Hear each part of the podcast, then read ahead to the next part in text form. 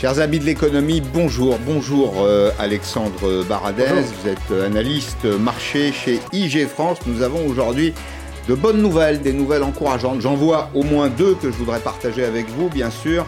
Une perspective sérieuse de vaccin contre la Covid-19, euh, dont nous allons mesurer ensemble l'impact économique, social. On va essayer de comprendre ce qui se passe à la bourse. Vous allez voir, les boursiers ceux qui travaillent à la bourse, les financiers, ne, sont pas irrationnels, simplement ils sont très très rapides. Et puis on a une deuxième bonne nouvelle, c'est que la baisse d'activité en France pour l'économie française, elle est moins marquée pour le deuxième confinement que pour le premier.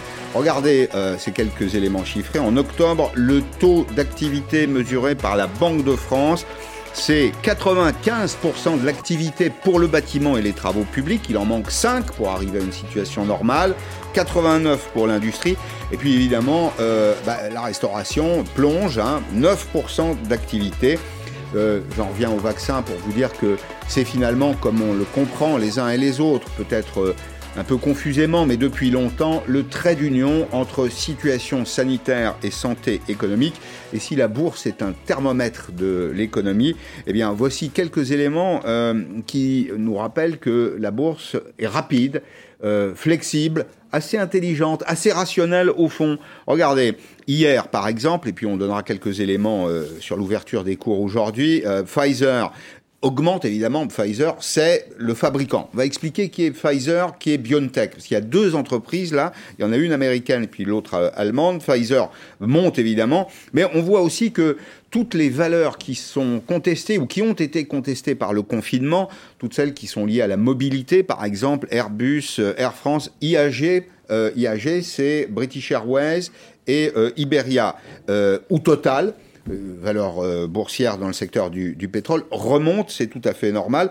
La bourse euh, Alexandre Baradez, elle n'est pas irrationnelle du tout, elle est simplement extrêmement réactive. Elle est extrêmement réactive. Alors c'est vrai que le timing était très incertain. On savait que le marché allait réagir de manière violente à toute nouvelle qui serait positive par rapport aux aspects sanitaires. Ça, on le savait. Par contre, le timing de l'annonce était inattendu parce qu'on rappelle qu'on était tous la tête dans le guidon des élections américaines, à essayer de scruter après le, un marché qui s'était déjà repris hein, au moment de l'élection, à scruter quels seraient les prochains catalyseurs ou les risques de rechute, parce qu'on rappelle que l'épidémie progresse toujours aux États-Unis. Donc il y avait aussi ce risque-là à mesurer en parallèle. Donc cette nouvelle est complètement inattendue par les marchés.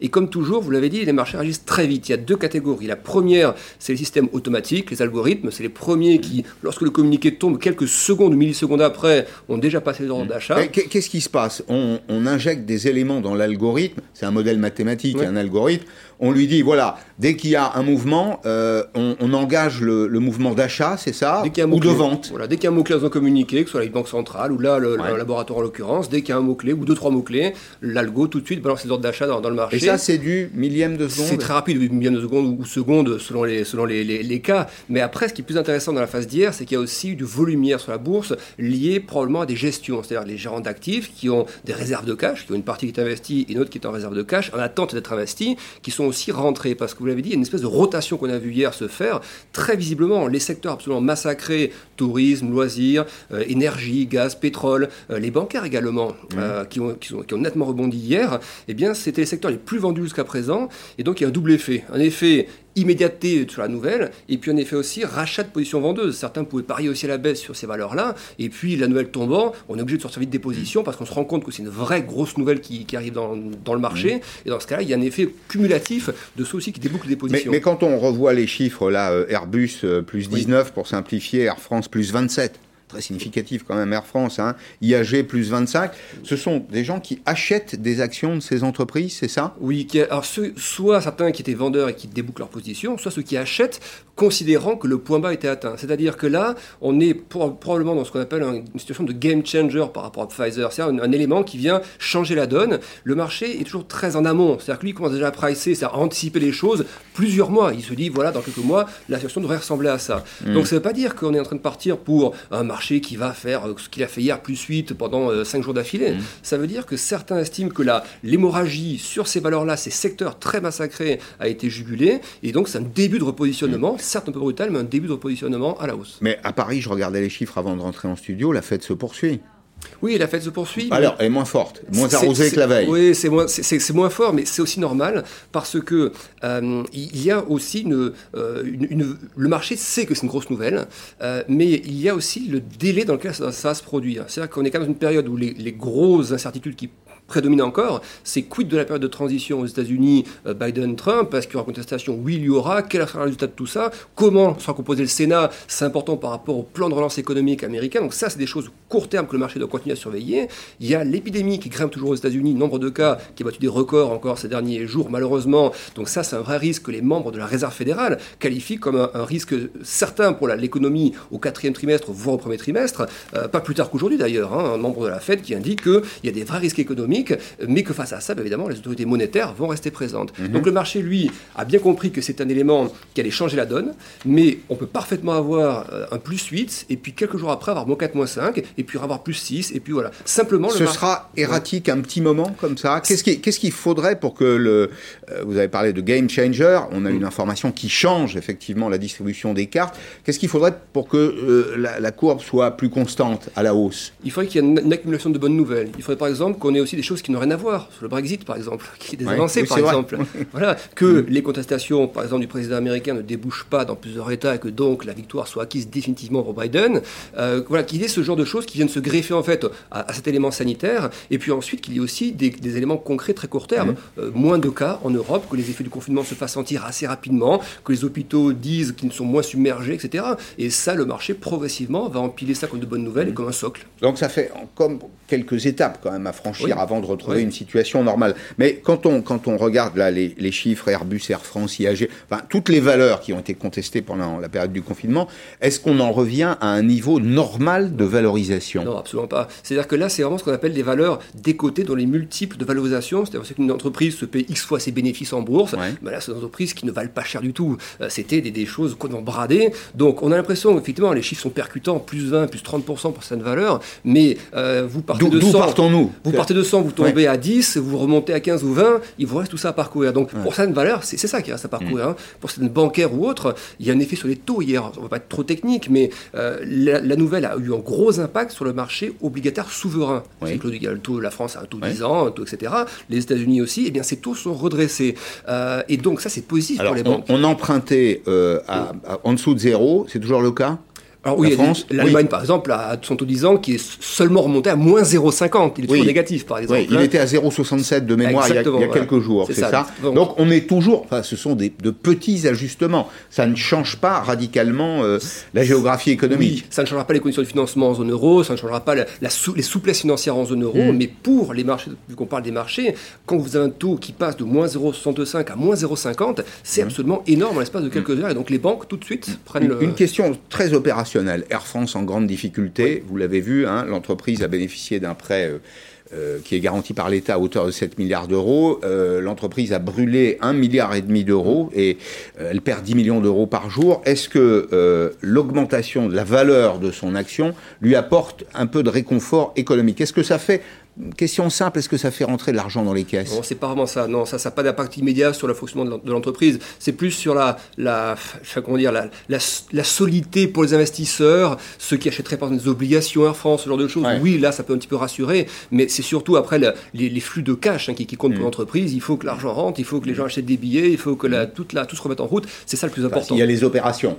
C'est ce qu'on appelle de façon impropre d'ailleurs l'économie réelle, parce que mm. la bourse, c'est aussi de l'économie réelle. c'est de l'argent, c'est du vrai argent. Alors, la bourse, c'est du vrai argent, mais c'est vrai que c'est quand même assez souvent décollé de l'économie réelle. Mm. On parlait avant l'émission des marchés, avec autre, autre invité, des, niveaux de, de, la bourse américaine. Ce qui a frappé tout le monde, c'est que les gros indices américains ont effacé complètement le trou d'air, plus qu'un trou d'air, le crack hein, de, janvier-février, de février-mars, pardon. On est non mm. seulement effacé, on a effacé ce trou, mais vous avez des indices qui sont passés au-dessus. C'est-à-dire que les marchés ont, su, réagissent quasiment qu'à la liquidité de la réserve fédérale américaine se projettent déjà très loin au niveau des perspectives économiques. Alors, il y a, a d'autres euh, valeurs qui sont contestées. Euh, je crois que c'est un peu excessif dans un sens, mais ça l'est peut-être dans l'autre aussi. Amazon, Zoom, vous connaissez ce système. Hein, Zoom, c'est ce, système de visioconférence euh, qui est d'ailleurs contesté en termes de sécurité, de transmission des données. donné, mais enfin qu'importe, qui, qui perd de la valeur. Hier, pardon, mais Amazon, ça reste une entreprise, qu'on l'aime ou qu'on l'aime pas, ça reste une entreprise très solide. Oui, alors c'est pour ça que les mouvements d'hier ne sont pas des, des débuts de tendance. Il faut pour ces prendre valeurs-là. un peu de distance par rapport à ce qui s'est passé. Voilà, il faut bien re- regarder et dézoomer parce que en fait vous avez ce qu'on appelle une reprise en K dans l'économie, mais sur les marchés aussi. C'est-à-dire que le trou d'air, tout le monde l'a pris, et ensuite il y a les secteurs qui sont très très vite redressés. C'est les valeurs de croissance, Ouais. typiquement les valeurs technologiques, Facebook, Amazon, Netflix, toutes ces grosses entreprises tech américaines, chinoises, peu importe. Et puis le bas du K, bah, c'est le tourisme, c'est le, les banques, c'est le pétrole.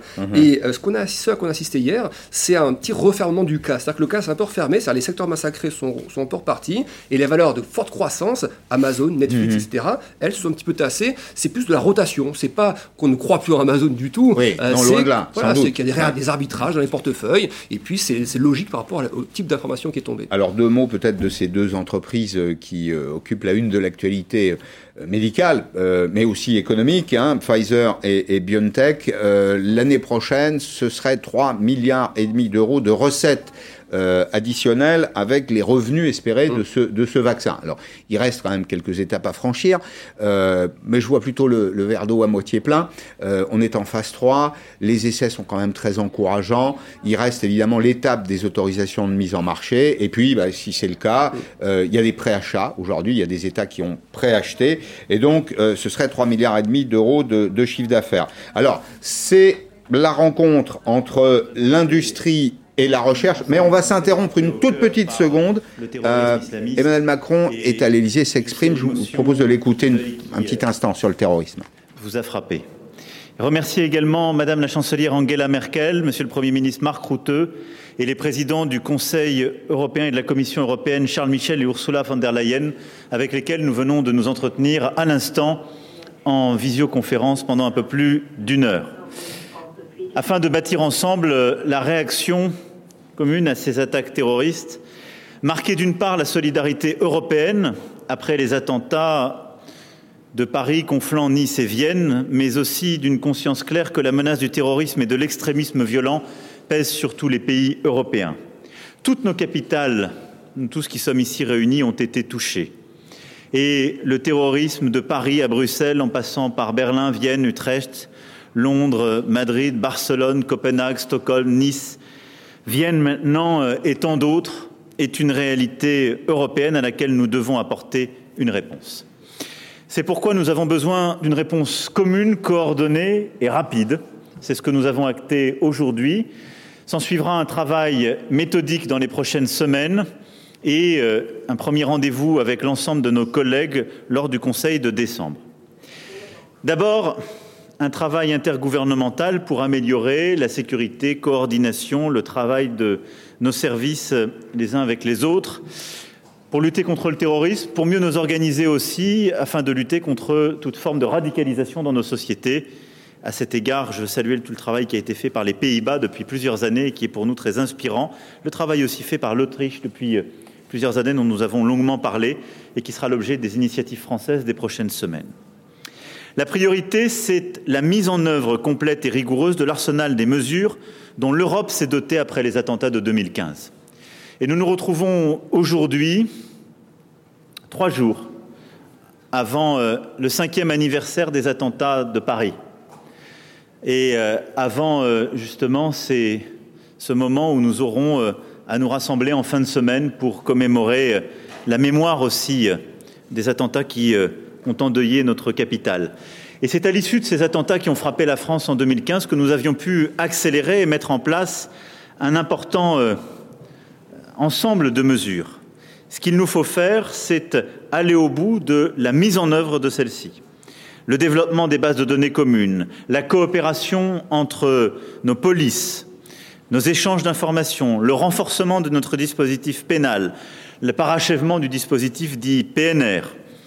Mais il est également essentiel que ce dispositif soit donc pleinement mis en œuvre avec des bases de données rapidement reliées entre elles, parce que toute faille de sécurité, de sécurité à la frontière extérieure ou dans l'un des États membres est un risque de sécurité pour l'ensemble des États membres. Et donc notre concentration sur la finalisation de la mise en œuvre de l'ensemble de ces mesures, des systèmes d'information comme des dispositifs juridiques est essentielle et nous ferons un point en décembre sur ce sujet. Le deuxième axe que nous avons évoqué, c'est la lutte avec détermination contre la propagande terroriste et les discours de haine sur Internet. Internet est un espace de liberté, nos réseaux sociaux aussi, mais cette liberté n'existe que s'il y a une sécurité et que si elle n'est pas le refuge de ceux qui bafouent nos valeurs ou cherchent à endoctriner avec des idéologies mortifères. C'est pourquoi le règlement sur le retrait des contenus terroristes d'Internet dans un délai d'une heure doit être absolument adopté dans les semaines à venir. C'est euh, essentiel. C'est le fruit d'ailleurs d'un travail que nous avions initié ici même à l'époque avec Theresa May à l'été 2017 et qui doit euh, trouver dans les prochaines semaines cet achèvement. C'est aussi pourquoi nous soutenons fermement la volonté de la Commission de proposer début décembre une nouvelle législation pour lutter contre la diffusion des directive dite DSA est une étape essentielle dont nous avons aussi longuement parlé. Enfin, et j'ai eu l'occasion de le dire la semaine dernière euh, au Pertus en France, nous devons travailler à une refonte de l'espace Schengen. C'est essentiel, il ne faut en rien confondre la lutte contre l'immigration clandestine et le terrorisme. Mais il nous faut regarder lucidement les liens qui existent entre ces deux phénomènes. L'attentat de Nice, malheureusement, en est aussi l'illustration. L'espace de libre circulation qu'est Schengen est un des principaux acquis de la construction européenne. Mais il reposait, en contrepartie de la promesse de libre circulation sans frontières intérieures, sur une promesse de protection et de sécurisation de nos frontières extérieures. Cette seconde promesse n'a pas été suffisamment tenue. Et les opinions publiques des États confrontés à la menace terroriste ne pourront longtemps accepter le maintien de nos frontières ouvertes si nous ne réformons pas en profondeur l'espace Schengen. Nous l'avons vu au printemps dans le contexte pandémique, nous le voyons aujourd'hui en ce qui concerne le terrorisme. Nous devons donc réformer l'espace Schengen pour qu'il soit aussi un espace de sécurité, ce qui suppose de renforcer la sécurité des frontières extérieures de l'Union européenne, de nettement améliorer les mécanismes d'évaluation du fonctionnement de Schengen, y compris en sanctionnant ceux qui ne respectent pas leurs obligations, de renouveler la gouvernance de cet espace, qui ne fait pas aujourd'hui l'objet d'un suivi politique régulier, englobant l'ensemble des politiques concernées, qu'il s'agisse des frontières, d'asile, migration, de sécurité intérieure. Je suis favorable à cet égard dès que nous puissions mettre en place un véritable Conseil de sécurité intérieure. Nous aurons l'occasion dans les prochains jours de faire la proposition euh, aux autres États ici présents projet de réforme et euh, de le partager avec l'ensemble de, nos collègues pour pouvoir avancer en la matière. Réformer Schengen, c'est permettre la liberté en sécurité. Voilà les quelques axes sur lesquels je souhaitais revenir, en remerciant à nouveau euh, Monsieur le Chancelier, cher Sébastien, d'être aujourd'hui à Paris, mais tous nos collègues d'avoir accepté de très rapidement réagir, organiser la riposte et une réponse européenne indispensable face à ce que nous venons de vivre. Cher Sébastien, Monsieur le Chancelier. Mesdames et messieurs. Bien, voilà, euh, le président de la République est intervenu euh, à l'Élysée. Il est avec Sébastien Kurz, qui est le chancelier euh, autrichien. Euh, la lutte contre le terrorisme, que faut-il retenir rapidement de, de cette intervention avant d'en revenir à nos problématiques économiques? D'abord, un projet commun de réforme de l'espace Schengen. Il faut ajouter la sécurité, la dimension de la sécurité, au principe de libre circulation des individus, évaluer les mécanismes de gestion de Schengen que le président de la République trouve euh, insuffisants, lutter contre la propagande terroriste en ligne. Et là, on a une indication, une information, le retrait des contenus. Les Européens travailleront au retrait des contenus terroristes dans l'heure qui suit euh, leur euh, mise en ligne sur les réseaux sociaux et à une nouvelle législation qui interdirait un certain nombre de contenus, notamment les contenus euh, qui contiennent des messages de haine. Il rappelle également que la France va commémorer la, la, mémoire des victimes des attentats de 2015 dans, dans quelques jours. Là encore, aller au bout des politiques qui ont déjà été été imaginé, euh, la coordination des services, euh, euh, le travail en matière de données. Vous avez entendu probablement l'acronyme PNR, Passenger Name Recorder, c'est notamment l'enregistrement des noms des voyageurs qui circulent dans les pays de l'Europe, l'ajustement des systèmes juridiques, une réponse pénale commune. Voilà ce qu'il faut retenir de l'intervention du, du, président de la République. Vous aurez toutes les, les, indications, les informations encore plus précises et puis un décryptage politique tout à l'heure avec Arlette Chabot. J'en reviens, pardon, à notre sujet. Alexandre Baradez, nous évoquions cette bonne nouvelle, la bonne nouvelle d'un vaccin qui arrive, et puis la réaction, j'allais dire parfois un peu la surréaction de la, de la, bourse. Alors on a vu qu'elle était logique, qu'elle était raisonnée, qu'elle était euh, rapide, mais on a là deux entreprises, donc deux entreprises dont une est européenne, Pfizer et, et BioNTech. BioNTech, au passage, c'est une belle histoire. Euh, puisque le président de la République parlait d'Europe, c'est une très belle histoire, y compris euh, une histoire personnelle. C'est la rencontre de, de deux personnes, de deux individus physiques, un homme une femme. C'est Oslem Tourechi. Elle est médecin, elle est fille de médecin, et Ugur Shahin, tous deux des Allemands d'origine turque. C'est le fils d'un ouvrier des usines Ford de, de Cologne, et euh, c'est deux personnes qui sont un couple à la ville, sont aussi un couple au, travail, ont fondé cette belle entreprise qui a été reprise par Pfizer. Alors l'Allemagne, c'est une puissance chimique, c'est une puissance chimique euh, depuis le, le, 19e siècle. Bayer, l'entreprise Bayer, euh, dont le nom est très souvent cité en ce moment, a été fondée en 1863. Euh, quand les Américains sont venus au début du 20e siècle en Europe pour réorganiser la médecine publique aux États-Unis, ils sont allés voir les Français pour la chirurgie, parce que nous étions les champions de la chirurgie, et ils sont allés voir les Allemands pour la, pour la chimie. Comment se fait-il euh, que nous ayons un prix Nobel de chimie euh, c'est une jeune femme qui a été récompensée il y a, très peu de temps euh, et qui travaille en Allemagne, qui explique d'ailleurs au passage, si j'étais resté en France, je n'aurais jamais obtenu les moyens dont je dispose en, Allemagne. Comment se, se fait-il que ça nous est échappé? Ça, c'est il y a des réponses politiques probablement à ça aussi. Mm. Après, c'est un, un, débat un peu large.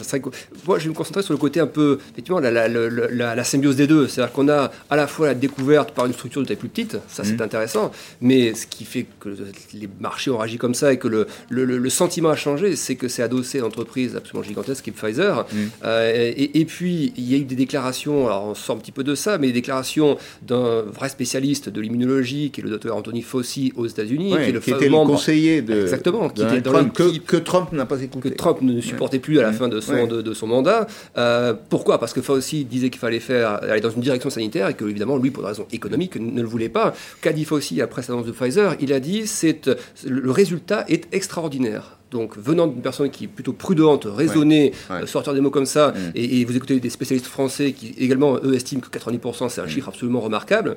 Et il a également mm. dit que ce serait une réponse euh, solide à la question du Covid. Donc, ça, si vous voulez, ça, ça accentue le côté crédibilité de l'information. Et, euh, effectivement, les marchés là-dessus ne se sont pas trompés. Ils savent lire une info. On a des choses sur Moderna, par exemple, il y a quelques mois de cela. Les marchés avaient réagi, mais ce n'était pas de la même ampleur. Là, il y a une distinction entre des avancées phase 1, phase 2, et puis de la phase 3, un échantillon de dizaines de de personnes, où là, le retentissement est plus Les, les biotech, là, c'est l'endroit. Puis j'avais un peu d'argent, si je vous posais la question, si vous étiez mon conseiller, euh, c'est l'endroit où il faut investir, c'est le, euh, les valeurs de demain? Tout ce qui est tech, alors que ce soit les biotech ou les tech en général, euh, ce qui est incroyable, c'est que les, vous regardez les indices de ces valeurs-là, donc qui synthétisent, qui intègrent tout ça, c'est les secteurs qui ont le plus parfumé depuis 10 ans. C'était tiré en grande partie par les très grosses entreprises technologiques américaines que tout le monde mmh. connaît, les Amazon, les GAFA, les GAFAM, etc. Mmh. Mais vous avez tout un. là, on parle de la santé. Voilà, vous avez un microcosme, ce qu'on appelle les biotech, et vous regardez les indices, le, vous avez notamment sur Nasdaq, qui sont côté Nasdaq, le Nasdaq Biotech Index, c'était aussi un rallye absolument colossal depuis des années. Et ça, c'est en renouvellement permanent. C'est, c'est le monde de demain. Donc, il n'est il, est pas possible que ce genre d'indice, à part des quelques corrections, mais il n'est pas possible que ce genre d'indice se retourne pendant 5 ans, 6 ans, 10 ans, de manière pérenne, comme on avait eu après l'éclatement de la bulle Internet. Là, aujourd'hui, ce sont des groupes qui, souvent, sont des plus gros, qui font aussi des bénéfices, euh, qui ont des budgets de recherche absolument énormes pour certains d'entre eux. Donc, oui, c'est l'avenir. Donc, il n'y a pas de raison d'imaginer. Parce que là, on vit, enfin, bah, oui, on, on, vit une époque dangereuse. Et ces, entreprises vendent du temps de vie en bonne santé. Oui, elles vendent ça, Ça n'a pas de prix. Ça n'a pas de prix. Puis il y a toute la partie euh, également de nouvelle économie, tout ce qui est lié à l'énergie, tout mm. ce qui est au nouveau mode de consommation, dans l'alimentaire également. Donc en fait, elles sont à peu près dans tous les secteurs, les gros secteurs, et qui sont en plus secteurs qui sont en pleine mm. mutation euh, d'ici d'ici quelques temps. Mais on a un CAC 40 qui est trop orienté euh, ancienne économie? Oui, oui. ça il, vous petit, il a été un petit peu remodelé quand même, mais oui, si on doit faire le constat des gros indices européens, le CAC, le DAX, le MIB en Italie ou l'IBEX en Espagne, ces indices de valeurs plus traditionnels. Et effectivement, les indices, euh, ils peuvent bouger. On voit des valeurs qui sortent des indices, d'autres qui rentrent. C'est clair qu'avoir des composantes un peu plus tech, un peu plus euh, valeur euh, à la pointe de la recherche, ne serait pas une mauvaise chose. Il y a quelques discussions. On voit hein, en Europe pour essayer de, de, de construire des, des, des, indices capables de rivaliser un petit peu avec les géants chinois ou, ou américains. Mais c'est vrai que là, là c'est là-dessus que l'Europe pourrait mmh. agir aussi assez vite pour attirer mmh. les flux de capitaux, les investisseurs, avoir des indices vraiment euh, euh, tech euh, à proprement parler. Il y en a quelques-uns, mais qui ne sont pas encore très connus, qui ne sont pas mmh. forcément très attirants pour les investisseurs. Il y a un problème de croissance de ces entreprises, c'est ça? Moi, oui. je, je, suis frappé, hein, oui. une fois encore, j'étais frappé par le cas d'Emmanuel Charpentier, parce que je, je suis convaincu qu'on a de, de, de formidables mmh universités. Elle a fait, elle est, elle est microbiologiste, elle est, euh, euh, elle est microbiologiste française, elle est biochimiste, donc elle travaille vraiment sur les sujets qu'on évoque. Elle est prix Nobel de chimie en 2020. C'est un pur produit de l'université Pierre et Marie Curie euh, de l'Institut Pasteur et elle dit clairement bon, si j'avais dû rester en France, j'aurais pas fait ce que, ce que j'ai fait. C'est quand même un tout petit peu inquiétant. Ça, ça nous condamne à être finalement les acheteurs des grandes technologies de demain et jamais les producteurs. Et oui, parce que souvent, malheureusement, on a effectivement de très bons, de très bons niveaux de recherche en France, de formation, mais après, vous regardez aussi les, les, ce que font les GAFA, euh, ces grands groupes américains ou parfois chinois, euh, c'est qu'ils viennent faire leur marché en Europe. C'est-à-dire que les entreprises un peu prometteuses, les, bien sûr. Les cerveaux, les cerveaux bien faits, c'est ça? Et les pays ouais. pas très chers. C'est quand ils vont des structures, des, des startups mmh. qui ont su marcher à, à, peu près bien, les, les, gros groupes technologiques américains ou chinois viennent chercher ces valeurs qui valent pas encore trop cher, conscientes qu'elles ont parfois des effets disruptifs potentiels ou concurrentiels. Et effectivement, c'est aussi là-dessus que l'Europe doit, et c'est ce qu'elle est en train de faire d'ailleurs, hein, durcir un peu le ton par rapport aux acquisitions de, par des groupes étrangers, certaines entités mmh. françaises et, et, et, européennes, parce qu'il y avait un mmh. véritable effectivement enjeu économique, mmh. un enjeu de souveraineté aussi euh, technologique. On voit bien les deux gros monstres qui se disputent actuellement ce marché technologique, la Chine d'un côté, les États-Unis de l'autre, ce qui va pas l'air Et ces deux grosses places, qu'est-ce qu'elles font? Elles cherchent à attirer les entreprises pour ce côté sur leur place. Bien Nous, sûr. il faut qu'on les attire pour ce côté en Europe. Bien sûr. Bon, là, on a une Allemande. Mm. C'est plutôt une bonne nouvelle. Oui, oui. Vous le percevoir comme une bonne nouvelle pour les, pour les Européens. Ce n'est une. Bien, vous restez euh, avec moi. Je voudrais dire un petit mot d'un autre euh, marché. Pourquoi? Euh, Parce que je pense que c'est un marché euh, essentiel. Le livre est un produit essentiel. J'allais même dire que c'est un attribut du, du bonheur. On a, on a, alors, est-ce qu'on a Alexandre Jardin avec nous? Alors, Alexandre Jardin n'est pas avec nous. Alors, ce que je vous euh, propose, c'est de poursuivre notre conversation. Il n'y a pas de lien, évidemment, entre les biotech et, et le livre, mais vous avez compris qu'il y a un véritable enjeu aujourd'hui, qui est de réouvrir les librairies. Pourquoi? Euh, bah Parce que les librairies, d'abord, c'est des, des, emplois, c'est de la culture. Il y a 4000 librairies, entre 3500 et 4000 librairies euh, indépendantes en, en, France. C'est 15 000 personnes. Et malheureusement, dans ce domaine, on va quand même écouter le, le, le ministre. Vous savez qu'il y a une clause de revoyure dans les 48 heures. Jeudi, le gouvernement doit faire l'inventaire des mesures qui ont été prises dans le domaine sanitaire. Est-ce que euh, la période du confinement, euh, le couvre-feu d'abord, puis le confinement ensuite, ont été euh, efficaces? On doit avoir donc des indications jeudi. Il y a du côté des commerçants l'espoir que euh, les commerces, ou certains en tout cas, puissent réouvrir dans des conditions précises, avec un protocole sanitaire qui est euh, renforcé, certifié. Mais aujourd'hui, Gabriel Attal, le porte-parole du gouvernement, a un peu douché nos espoirs. Aujourd'hui, il semble très tôt pour euh, proposer un assouplissement des règles qui ont été fixées. Je le disais, la situation reste grave. L'épidémie continue de gagner du terrain. Le taux de reproduction du virus, euh, le fameux R, est toujours au-dessus de 1. La situation dans nos hôpitaux est extrêmement difficile et va continuer à l'être davantage dans euh, les jours à venir. Ce sont évidemment toutes ces données qui seront euh, regardées et prises en compte pour les décisions que nous serons amenés à faire et à annoncer ce jeudi. Voilà, vous êtes vous-même lecteur? Un petit peu. Ouais. beaucoup ouais. financières surtout. Ouais. Moins de romans. Mais, mais c'est pas, c'est pas précisément là le, le, le, témoignage, je le dis avec beaucoup de respect. Hein, que, Bon, on a beaucoup d'intérêt pour les cultures classiques, les cultures anciennes en France, et peut-être un peu moins pour la, la recherche.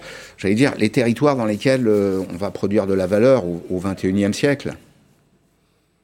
Ouais, ça, parler là-dessus, c'est un sujet effectivement sur lequel je suis pas forcément très. Moi, je, si vous voulez, je regarde ça sous le prisme. Effectivement, vous voulez montrer d'ailleurs au début du, du, reportage les secteurs qui se maintiennent à peu près bien, euh, BTP et autres, et puis ceux qui sont malheureusement, on peut trouver ça injuste aussi, mmh. mais qui sont complètement à l'arrêt. Mmh par la force des choses. Mmh. Euh, Et, c'est ça, la fameuse reprise en cas dont on parlait, qui est injuste dans sa construction. C'est-à-dire que des secteurs qui ont du potentiel qui, et qui sont, par, pour des raisons sanitaires, qui sont fermés.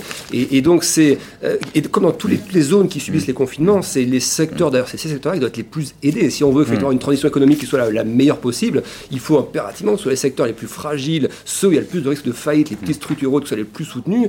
Et ça fait Mais c'est pas le cas là. Aujourd'hui, c'est quand même le cas, non? Il y a beaucoup d'argent public. Oui, au début, si vous voulez, la, crise quand elle, est, quand elle a frappé, il y a d'abord l'artillerie lourde qui est sortie, c'est-à-dire les grosses mesures budgétaires et monétaires, les banques centrales et autres. Et c'est après, quand on a une meilleure connaissance de la crise, première mhm. vague puis deuxième vague, qu'il faut affiner les choses et aller là où on sait que les mesures sont les plus efficaces, alors que les grands qui ont accès au financement au marché, eux, pourraient mhm. se passer certaines mesures. Donc oui, après c'est du sur-mesure. Plus on avance dans la crise, en fait, plus les mesures doivent être sur mesure et, donc avec des choses très très ciblées par secteur, voire des, par micro-secteur. Écoutez, j'espère qu'on aura de bonnes nouvelles euh, assez rapidement. Sur le plan médical, sanitaire, j'espère que la, bonne nouvelle du vaccin sera, sera confirmée. On est plutôt en bonne voie et qu'on pourra euh, entrevoir la lumière au bout du tunnel. Merci en tout cas d'être euh, d'être venu. Restez avec moi, vous allez être intéressé par cet échange avec euh, Alexandre Jardin autour du livre, toute une filière, une filière. Le livre, c'est pas simplement les créateurs, ceux qui écrivent des livres, c'est ceux qui les impriment, c'est ceux qui les distribuent. c'est ce métier formidable et ce métier français qui est celui de libraire. Je le disais tout à l'heure, Alexandre Jardin, 3000 500 à 4000 librairies. Alors, il y a beaucoup plus de points de vente dans lesquels on peut trouver euh, euh, des, livres. Et vous appelez le président de la République aujourd'hui dans un appel que vous signez avec euh, Marina Carrère d'Ancos, avec Tahar Benjeloum, avec Raphaël Enthoven, Caroline Fourès, Didier Van Covelart, quelques autres mon petit nom tout modeste, hein, qui est très loin évidemment de ces. Je soutiens cette initiative. Je pense, comme vous, que le livre est un produit absolument essentiel. Vous vous adressez au président de la République en disant on va faire le boulot, c'est-à-dire les procédures en matière sanitaire, mais laissez-nous rouvrir les librairies. Euh, c'est surtout une démarche collective, c'est-à-dire que ce n'est pas moi qui parle. Là, je, parle au nom de l'ensemble d'une filière euh, qui s'est fédérée. Euh, au départ, le groupe Cultura a commencé à téléphoner à tous les autres. Et en fait, tout le monde s'est dit on a un problème d'intérêt général. On est mmh. des Français. Mmh. On ne peut pas vivre dans un pays où le livre va être interdit. On ne peut pas vivre dans un pays où il y a des bâches en ce moment dans les supermarchés lorsqu'il y a une présence de livres, alors qu'on peut acheter des yaourts. Euh, mmh. il y a quelque chose qui est contraire à notre identité nationale, à notre, mais à notre identité très profonde on ne peut pas avoir une éducation nationale qui essaie de faire lire les gosses et, tout à coup un État qui mm. empêche le livre. Ça devient indécent. Alors, bon, et qui, très bien. de facto se met à bosser pour.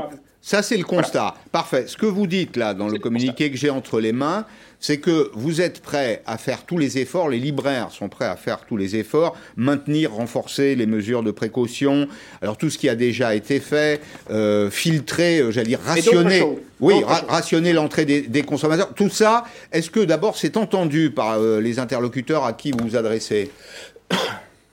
Alors ça va être entendu parce que vous nous permettez là, à l'instant, hmm. d'en parler. C'est-à-dire qu'il va falloir que en plus de la pétition qui fonctionne et qui a déjà rassemblé 200 000 personnes, vous allez sur change.org, vous pouvez signer. En plus de ça, il fallait que les professionnels hmm. prennent cette initiative et fassent quatre propositions. Maintenir évidemment tous les gestes barrières, mhm. mettre en place une jauge réduite à l'entrée des librairies, également un système de filtrage. Et ensuite, cette profession se propose d'élargir les horaires qu'on puisse venir plus tôt ou plus tard. Hmm. C'est-à-dire que ce n'est pas une profession de fou. On est parfaitement conscient qu'il faut être extra, extraordinairement prudent. Mais aujourd'hui, euh, Emmanuel Macron a véritablement le choix. Est-ce qu'il va être le président qui va éteindre la lumière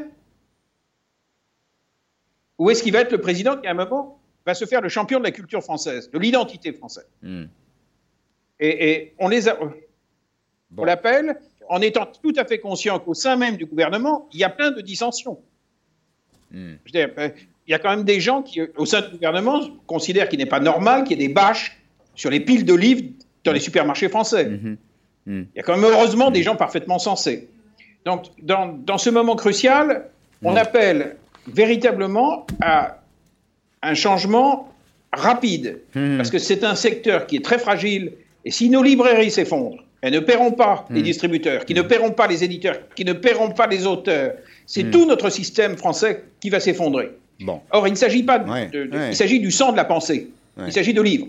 Euh, donc, euh, hmm. en tout cas, ceux, ceux qui nous écoutent peuvent à minima aller sur change.org et soutenir la pétition. Bon. je, les encourage très, je les encourage très vivement à le faire. C'est pas, enfin, c'est un, acte militant en faveur de, la, culture.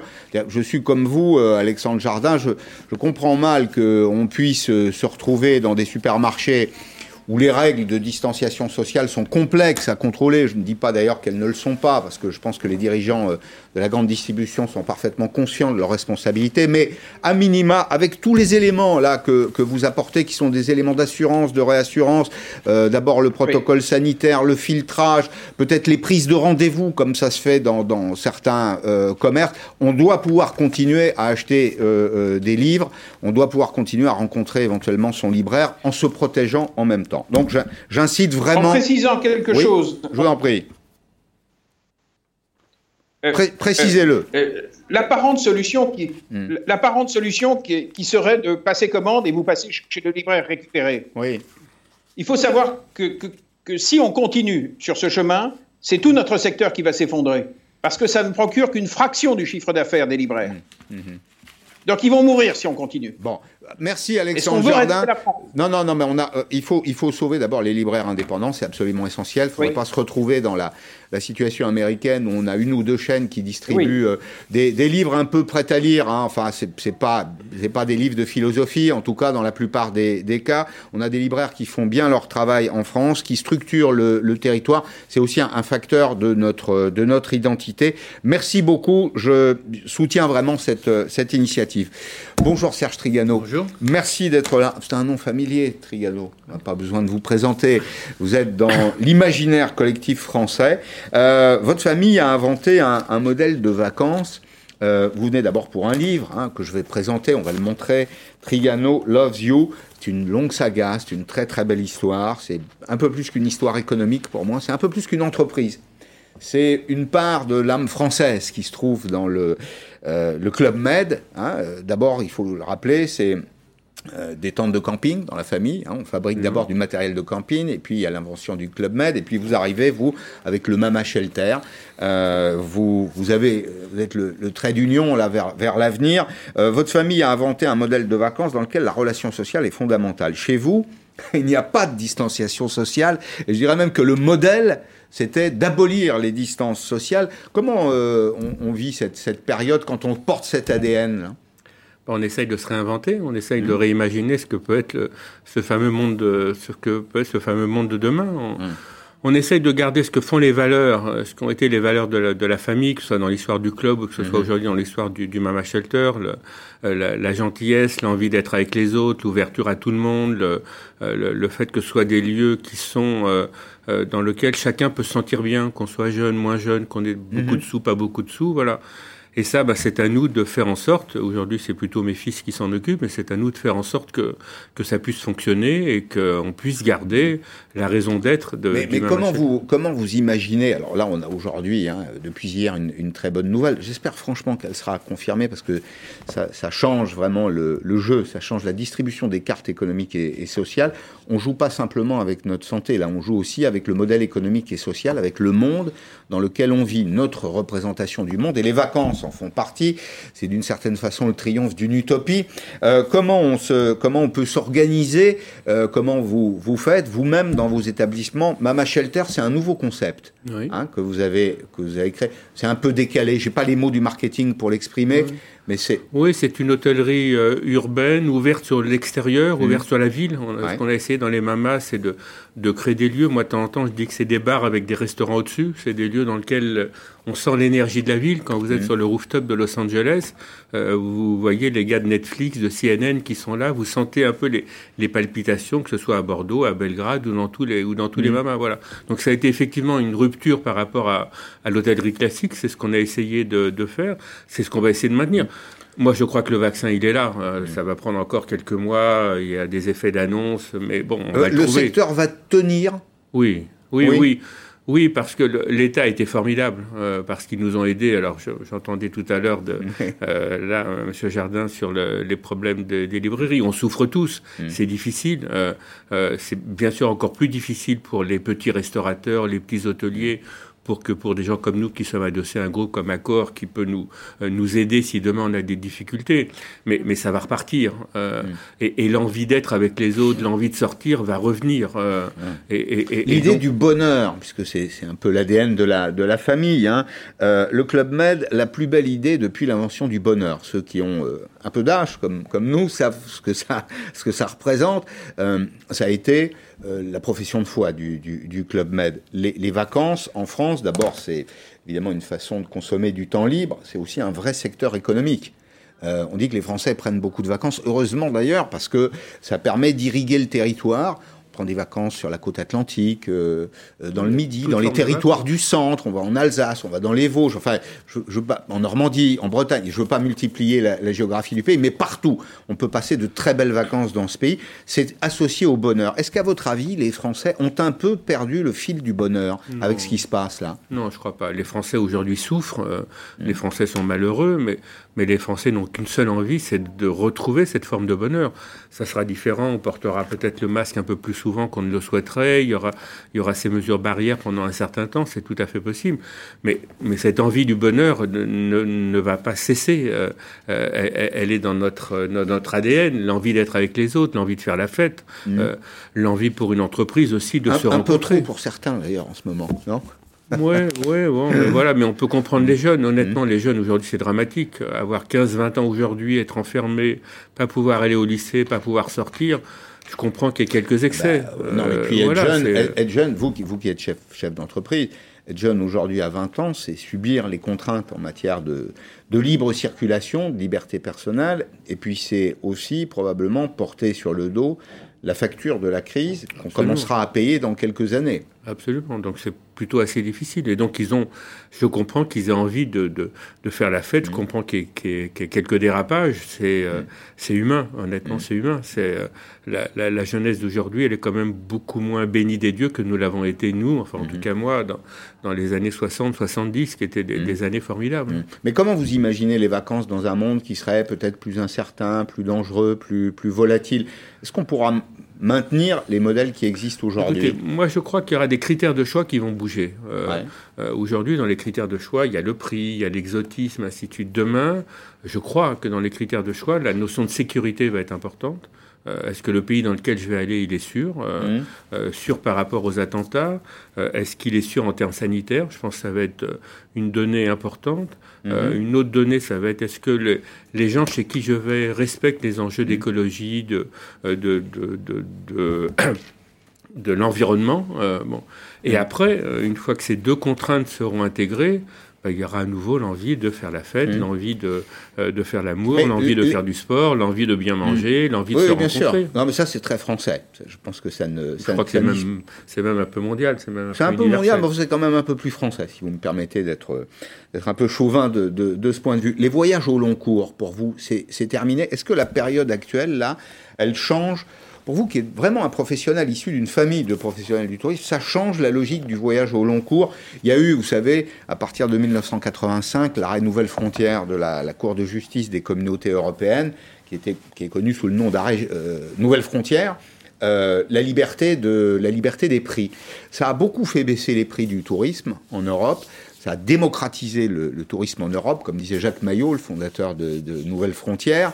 Euh, et au fond, on a pu aller à l'autre bout du monde pour trois fois rien. Est-ce que ça, avec ce qu'on vient de vivre là, à votre avis, c'est terminé? C'est sûrement en partie terminé. Euh, sûrement en partie terminé.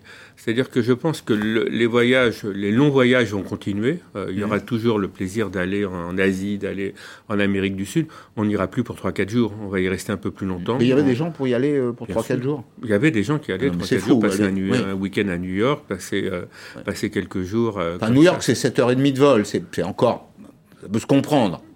Oui, mais il y avait des, il y avait des courts séjours sur des longues mmh. distances. Ça, je pense que ça va un peu s'estomper. Euh, on, on, gardera, à mon avis, les deux trois jours dans, euh, dans, dans des villes européennes, dans des villes proches de soi. Peut-être que le train va va faire sa réapparition. Entre autres, les trains nuit, à mon avis, vont être à nouveau euh, sollicités. Je crois que mmh. c'est quelque chose qui va revenir. Vous, vous, croyez vraiment à ça? beaucoup au train nuit. Moi, vous y croyez vous, ah Moi aussi, j'aime bien parce que c'était romantique, c'était sympathique. moi, je crois que ça va revenir. Mais est-ce que ça correspond à un vrai besoin exprimé moi, je crois que ça par va le... revenir. Ça on, a du temps, on va avoir du temps, euh, et puis le train, il y a, y a un truc un, un, petit peu magique euh, qui a moins aujourd'hui dans le transport aérien avec tous les contrôles, euh, tout ce qui se passe, enlever la ceinture, mm. enlever les chaussures, ainsi de suite. Mm. Donc je crois qu'il va y avoir un retour du, un retour du train. Je crois au train mm. de nuit, je peux, je peux me tromper, mais je sais qu'il y a des opérateurs qui sont en train de, de, travailler dessus, et je pense que ça va, ça va continuer à repartir. Bon, vous êtes un homme sage, je vois. Est-ce que la période qu'on vient de vivre doit nous amener les uns et les autres à reconsidérer la valeur du temps? Vous avez constaté comme moi que c'était un peu votre ADN aussi, prendre son temps. Je me rappelle de ces campagnes de pub pour le, Club Med, en reprendre et en re-reprendre, c'est-à-dire au fond prendre son temps. Est-ce que euh, le temps, qui est une matière première non, non compressible, euh, avec laquelle on doit, on doit composer, nous allons le consommer différemment? C'est possible. C'est possible. Je, je suis pas, je suis pas devin, euh, mais c'est. Mais vous voyez les gens vivre. On, voit les, on voit les gens hmm. vivre, mais, mais on voit les gens prendre leur temps. On, va, on va peut-être moins courir, on va peut-être plus prendre son temps encore une fois, et le train correspond un mm. petit peu à ça, et le fait de rester un peu plus longtemps, mm. de découvrir les, les, territoires en France dont vous parliez tout à l'heure, euh, euh découvrir la, la, France et les magiques. Euh, mm-hmm. voilà, il, il, va y avoir envie à côté des grandes métropoles. On voit d'ailleurs le retour ou, ou l'arrivée de ces villes de taille moyenne dont on nous parle beaucoup, qui vont être un nouveau pôle d'attraction.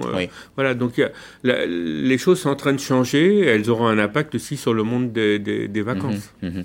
Je reviens un instant au Club Med, formidable, formidable aventure, un peu plus une fois encore euh, une aventure humaine qu'une aventure économique.